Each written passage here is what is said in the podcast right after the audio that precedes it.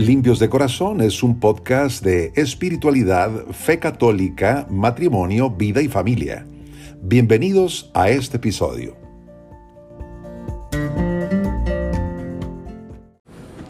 Muy bien, vamos a iniciar pues nuestra catequesis del día de hoy.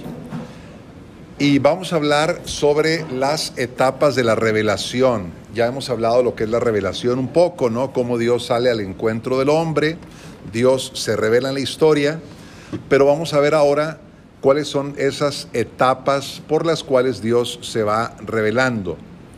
Y vamos a hablar del Catecismo de la Iglesia Católica en algunos puntos, puntos 54 y siguientes, que es lo que habla eh, pues de este tema.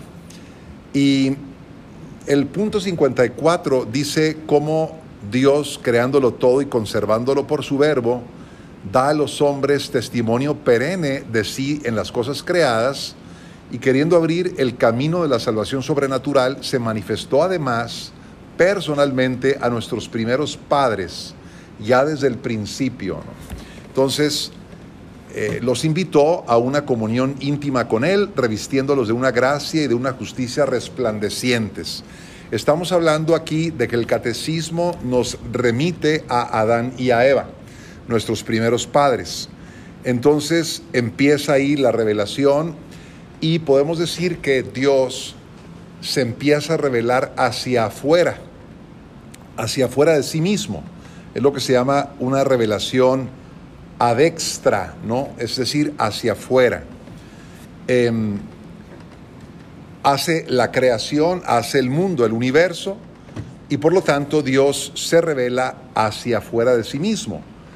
Cuando nosotros decimos que Dios crea, hace la creación, hace todo lo que está fuera de sí mismo, el universo y, todo lo que contiene, estamos ahí diciendo que las tres personas divinas, Padre, Hijo y Espíritu Santo, están participando también en toda la creación. Crean conjuntamente. Decimos por lo general, bueno, Dios Padre es el creador, Dios Hijo es el, eh, el que ha venido a, redimirnos, el Redentor, y el Espíritu Santo es el santificador, ¿no? Pero es verdad que aunque decimos esto de la Santísima Trinidad, también sabemos que en donde están eh, el Padre creando, también está el Hijo y el Espíritu Santo están participando de ello. Por ejemplo, el Evangelio de San Juan nos habla también de que el Hijo o por medio del Hijo fueron creadas todas las cosas.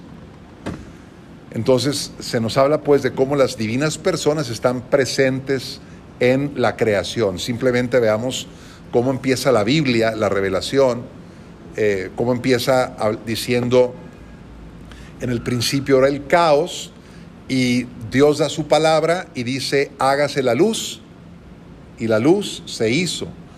Es decir, el Espíritu Santo también está presente poniendo un orden en medio del caos eh, original. Bueno, podemos distinguir también entre lo que es una revelación natural y una revelación sobrenatural. ¿A qué nos referimos con esto? Bueno, estamos hablando de que la revelación de Dios puede ser natural en cuanto a que pues toda la creación es fruto del amor divino, del amor de Dios. Es decir, hace todas las cosas, podemos decir esa revelación es natural, aunque claro, siempre que Dios se revela lo hace de manera sobrenatural, ¿no? Pero podemos distinguir entre revelación natural, que es la creación, y la otra revelación que es sobrenatural, de la cual vamos a hablar en un momento. Entonces, fíjense cómo en la creación natural Dios decimos, crea todas las cosas de la nada, porque Dios creó de la nada el mundo, pero también conserva toda la creación. Es decir, Dios está sosteniendo la creación. Todo lo que, lo que creó lo sostiene. Si dejar a Dios de sostener la creación, en este momento desaparecería la creación. Nos aniquilaríamos, podemos decirlo así. Es decir, volveríamos a la nada. Por lo tanto, si el universo existe, si el mundo existe, es porque Dios está pensando en él y lo está sosteniendo con su poder. Entonces Dios sostiene lo que Él creó. Podemos decir entonces que esta manifestación de Dios es una manifestación natural. Ahora, hay otra manifestación de Dios que es sobrenatural. Y estamos hablando aquí de cómo Dios abre un camino para manifestarse ahora sí al hombre en concreto para abrir un diálogo con Él, una comunión con Él. Y por eso el catecismo en ese punto nos remite a Adán y a Eva, ¿no? nuestros primeros padres. Es decir, Dios tiene ya una relación personal, busca una relación de comunión con los seres humanos. Y esto ocurre, según nos narra la Biblia, en ese lugar que se conoce como el paraíso terrenal, el paraíso terrenal. Cuando decimos nosotros paraíso terrenal, no estamos hablando de un lugar concreto. Ha habido intentos, por ejemplo, en la arqueología de buscar el paraíso terrenal.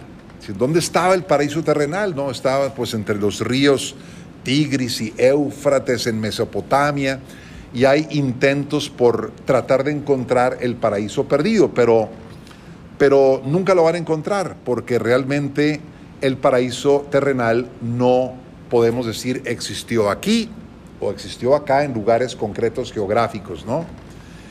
Em, es una manera errónea de interpretar esto del paraíso terrenal. Cuando el libro del Génesis se expresa de esa manera, ¿no? hablando, del, por ejemplo, del paraíso terrenal, nosotros estamos sabiendo que son géneros literarios por los cuales se expresan los autores sagrados para revelar verdades que Dios nos quiere comunicar.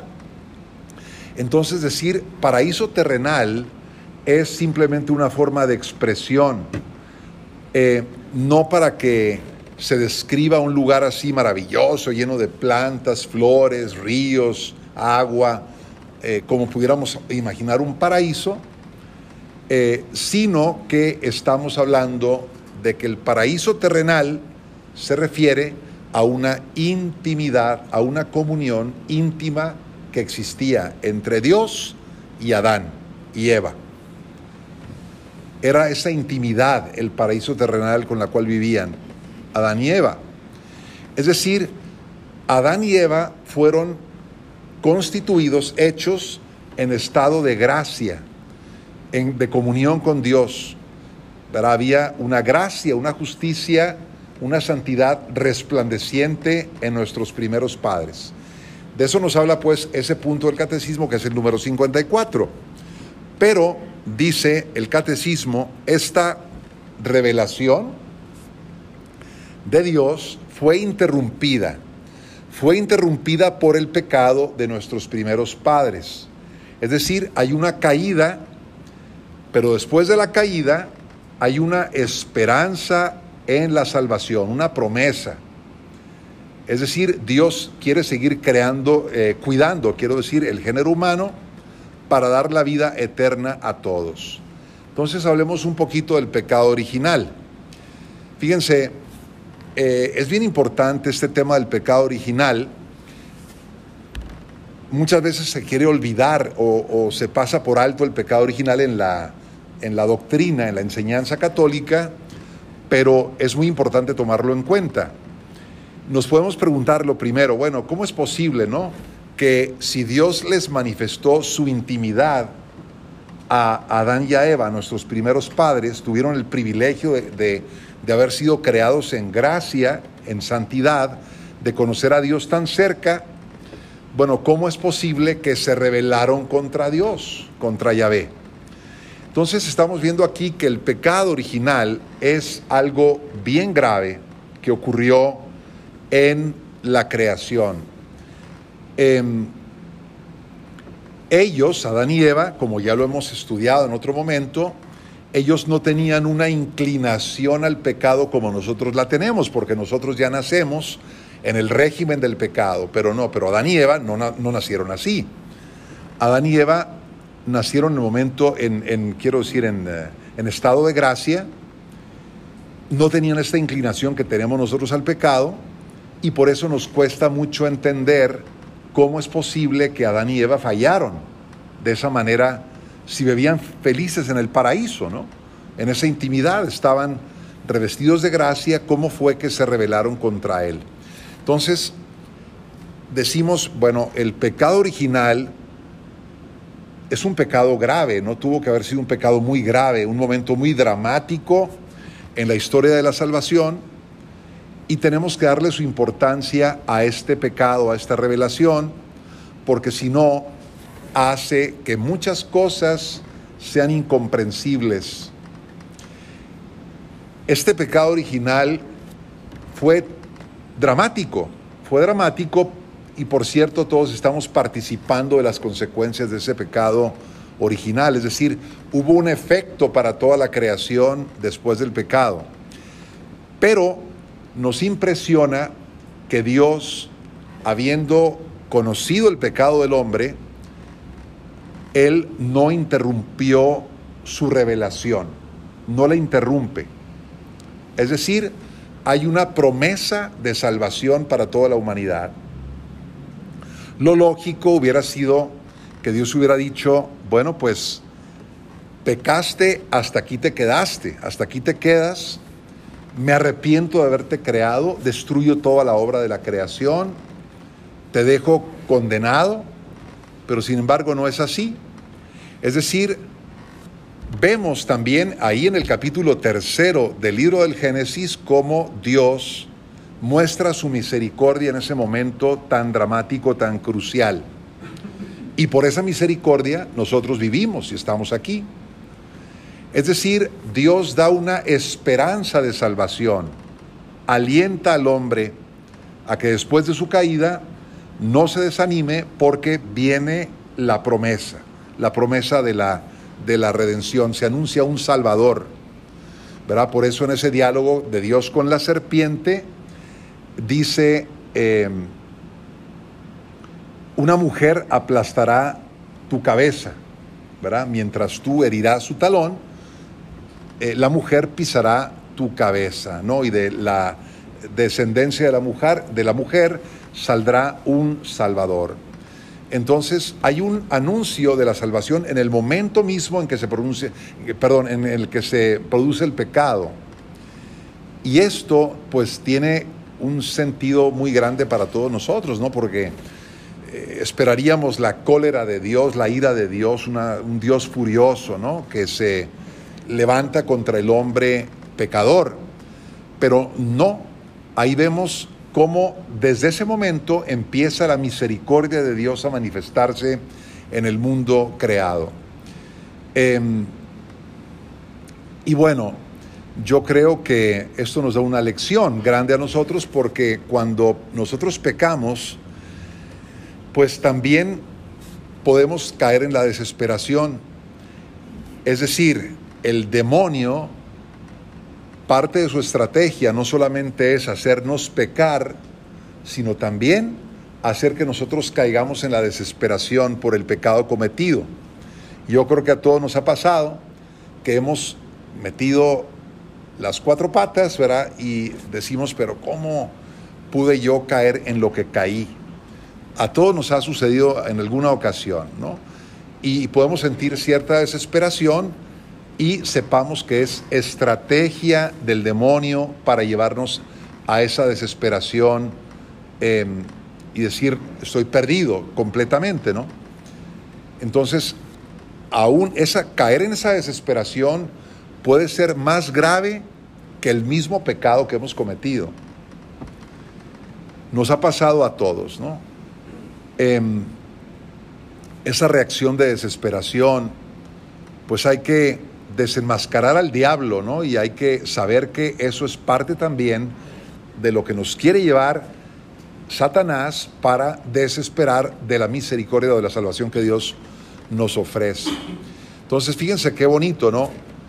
A pesar de la tragedia del pecado y de lo horrible del pecado, de la, de la, de la rebelión contra Dios, lo hermoso es ver cómo Dios en ese momento también da su misericordia, prometiendo una descendencia de la mujer que aplastaría pues la cabeza de la serpiente. Eh, y por eso, fíjense, qué bonito también en la liturgia, en la Santa Misa lo expresamos. Por ejemplo, en una de las plegarias eucarísticas decimos, te alabamos Padre Santo porque eres grande, porque hiciste todas las cosas con sabiduría y amor. A imagen tuya creaste al hombre y le encomendaste el universo entero para que sirviéndote solo a ti su creador dominara todo lo creado. Y cuando por desobediencia perdió tu amistad, no lo abandonaste al poder de la muerte, sino que compadecido tendiste la mano a todos para que te encuentre el que te busca, ¿no? Decimos ahí en, en la plegaria cuarta de la, de la Santa Misa. Y bueno, pasamos ahora a ver la alianza que Dios hace con Noé. Una vez, dice el punto 56 del catecismo, una vez que se rompió la unidad del género humano por el pecado, Dios decide empezar a salvar a la humanidad por una serie de etapas, etapas. Vamos a ver esas etapas. La alianza con Noé después del diluvio, Génesis 9, em, empieza por ahí.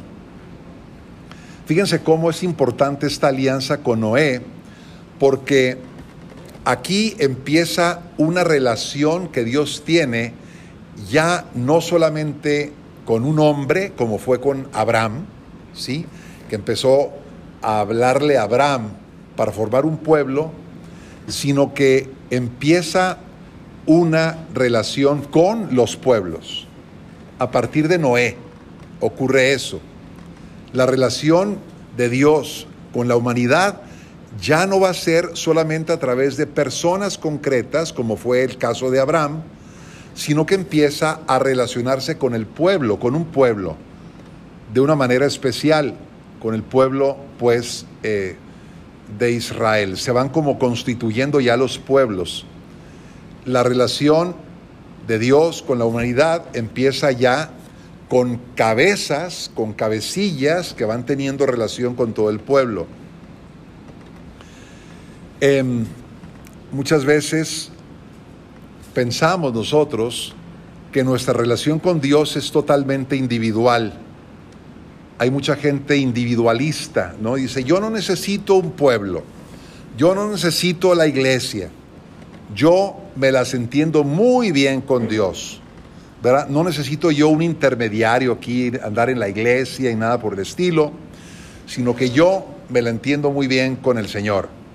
Pues no, eso no es posible porque Dios nos creó en comunidad, nos creó como pueblo y eso tiene un gran peso. Es decir, eh, Dios se relaciona con la humanidad a través de las naciones, a través de los pueblos. Y eso empieza a partir de Noé. Con Noé empieza eso. Ahí descubrimos que hay una unidad rota en el género humano.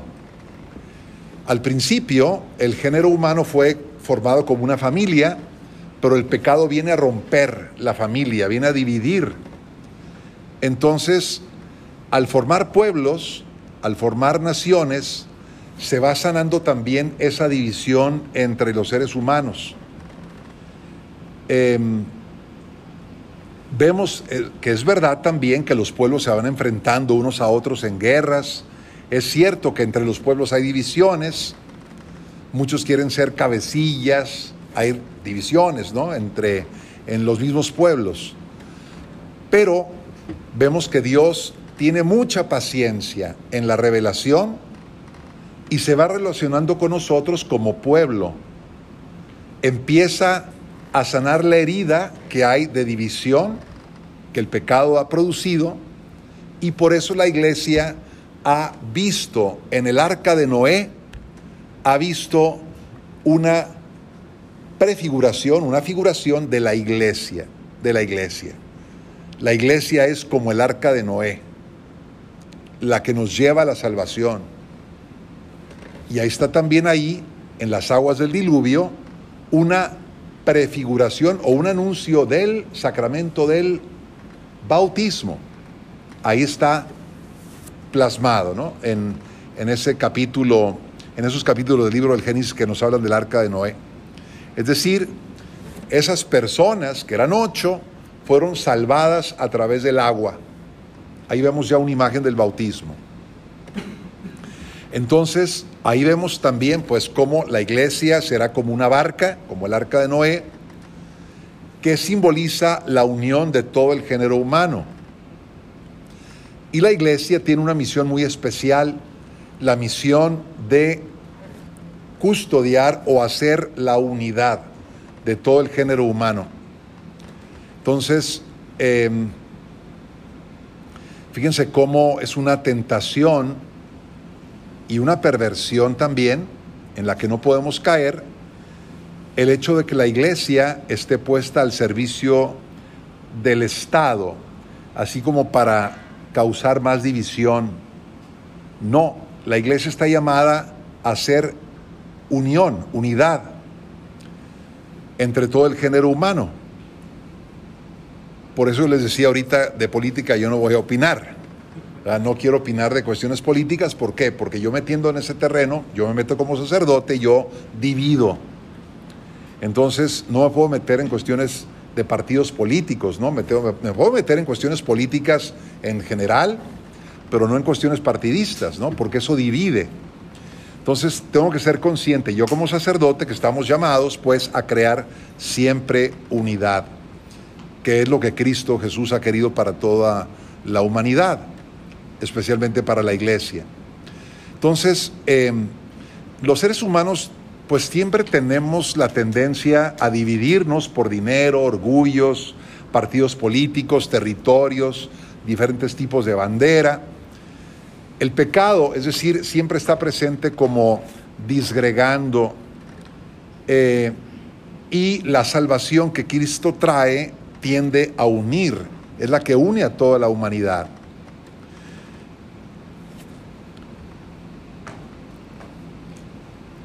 Bueno, pues este es el principio, ¿no? La alianza que Dios hace con Noé. Y fíjense cómo se manifiesta en un signo que es el signo del arco iris, ¿no? el signo de la alianza. Entonces, entonces Dios da este signo que no volvería, dándonos a entender que no volvería a enviar el diluvio, sino que va a hacer alianza con los hombres.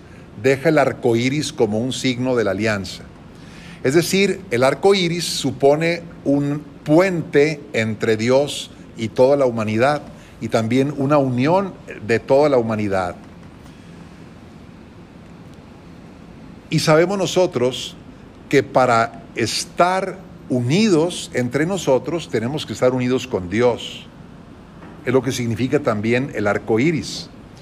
Cuando nosotros no estamos en paz con Dios, siempre habrá división entre nosotros. No estaremos tampoco en paz con las personas que nos rodean. Cuando quitamos a Dios de en medio, Dios deja ser Padre de toda la humanidad y empezamos nosotros a no sentirnos hermanos, sino a empezarnos a pelear y a dividir unos con otros, ¿no? Es decir, el pecado siempre amenaza. Y el punto 57 del catecismo, pues dice ahí cómo em, habla de Babel, lo que sucedió después, ¿no? El, episodio de Babel, cómo hay una pluralidad de, de las naciones, y se recuerda este episodio de Babel. ¿Qué quiere decir el episodio de la Torre de Babel? Pues en el fondo es como un remake del pecado original, una reedición del pecado original de Adán y Eva, ¿no? Eh, Dios les dijo, si ustedes comen de este árbol, ustedes van a ser conocedores del bien y del mal, dice Dios a Adán. Entonces, el pecado de la Torre de Babel, lo que sucedió en este episodio, es una especie de reedición del pecado original porque no recuerda que el hombre se puede sentir fuerte, autosuficiente. Es decir, yo puedo construir el proyecto de una ciudad con mis propias fuerzas. No necesito la ayuda de Dios. Pero, ¿qué sucede? Dios derriba la torre de Babel. Parecía una torre que era inexpugnable, ¿no? No se podía derribar. Y así muchas veces nosotros, los seres humanos, pensamos que nosotros lo podemos todo y que el progreso lo podemos solamente con nuestras propias capacidades y fuerzas. Pero esto es orgullo. Y vemos cómo Dios muchas veces nos muestra nuestra propia fragilidad cuando se nos cae nuestra ciudad, es decir, nuestra torre. Y ocurre, por ejemplo, cuando viene un terremoto, cuando viene un tsunami, cuando pasan eventos como los del 11 de septiembre, es decir, ahí vemos cómo es nuestra fragilidad también y decimos no podemos en realidad construir el, propio, el mundo con nuestras propias fuerzas, no tenemos esa capacidad. Viene cualquier terremoto, incendio y nos derriba todo. Cualquier desastre nuclear, un tsunami, ¿no? Entonces, em, se nos cae todo como un castillo de naipes. Y a eso se refiere el episodio de la Torre de Babel. No queremos contar con Dios. ¿Y qué pasa? Dios confunde todas las lenguas. Ya no se entendían los habitantes de Babel, cada uno hablaba su propio idioma y no se entendieron y el proyecto se derribó, no se construyó. Bueno, entonces ahí entendemos pues cómo el plan de Dios es que no nos sintamos tan seguros de nosotros mismos, sino que seamos humildes y también invoquemos a Dios como el que nos puede ayudar a construir nuestro propio proyecto, ¿no? Habla también este punto del catecismo de cómo Dios gobierna por la providencia a toda la tierra y ha puesto a los ángeles para custodiarnos y para que sean también custodios de las naciones. Entonces, eh, Dios confía a los ángeles, a los pueblos. Cada, eh, cada, pueblo, cada pueblo tiene su ángel, ¿no? Vemos cómo esto se expresa en el Apocalipsis de San Juan, un ángel cuida a cada pueblo, a cada nación. Por eso antiguamente había una misa dedicada al ángel de la nación mexicana. Y bueno, ya no, ya no tenemos esa misa en, la, en el misal, en la liturgia, pero em, había, había esto, ¿no? Eh, de este, este, esta misa. ¿Por qué? porque es doctrina de la iglesia que cada nación tiene su, su ángel protector. Em, ahora, habla también de la amenaza del paganismo también, el catecismo. Dice, a causa del pecado, el politeísmo, así como la idolatría de la nación y de su jefe, son una amenaza constante de vuelta al paganismo. Fíjense la tentación que viene aquí dos tentaciones de la que habla el catecismo de la Iglesia Católica. Primero, la tentación de tener muchos dioses, el politeísmo. Creer que hay un Dios de la fertilidad, un Dios del bien, un Dios del mal, un Dios de la lluvia, como los antiguos pueblos, ¿no? Es decir, una humanidad fragmentada en muchos dioses, o en, en muchas creencias, es el politeísmo es el no conocer el Dios vivo y verdadero y eso es causa siempre de división entre nosotros. Esta es una amenaza. ¿Cuál es la otra amenaza? Es idolatrar a la nación. La amenaza de divinizar al mandatario.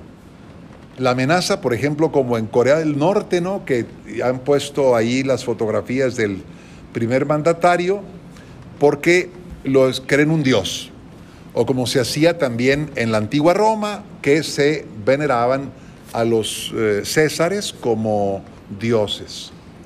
Entonces, esto es la divinización del poder.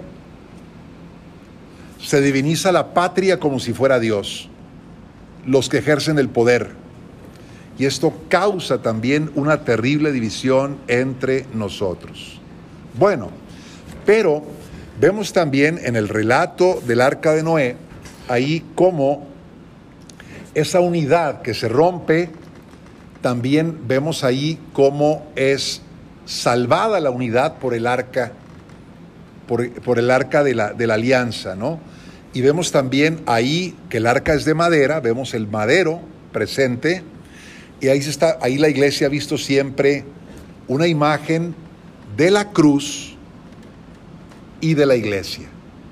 Es decir, agarrados de Cristo, agarrados de la cruz de Cristo y de la iglesia, es como el hombre podrá acceder a la salvación, podrá mantenerse a flote y no perecer en su perdición. Em, habla también, eh, este punto 58 del Catecismo de la Iglesia Católica, de cómo hay grandes figuras en el Antiguo Testamento que son anuncio de Jesucristo. Por ejemplo, eh, se nos habla, por ejemplo, del justo Abel, el hermano de Caín, el que le ofrecía ofrendas a Dios, sus primicias, y le eran agradables al Señor. Y la iglesia ve en estas figuras, por ejemplo, en Abel, una figura de Jesucristo.